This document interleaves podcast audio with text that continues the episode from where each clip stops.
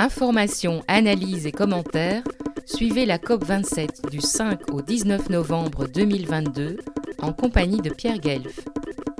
Alors qu'à la tribune de la COP27, le Premier ministre libéral belge Alexander De Croo s'en est pris aux jeunes qui dénonçaient les méfaits de la politique ultralibérale et consumériste, et le comble, qu'il y prôna les technologies nouvelles comme remède à un problème climatique qu'il minimisait, on vient d'apprendre que plus de 600 lobbyistes des énergies fossiles tels Shell, Chevron, BP et compagnie se trouvent à Sharm el-Sheikh, non pas en villégiature, mais à la table des négociations, soit 25% de plus qu'à Glasgow l'an dernier.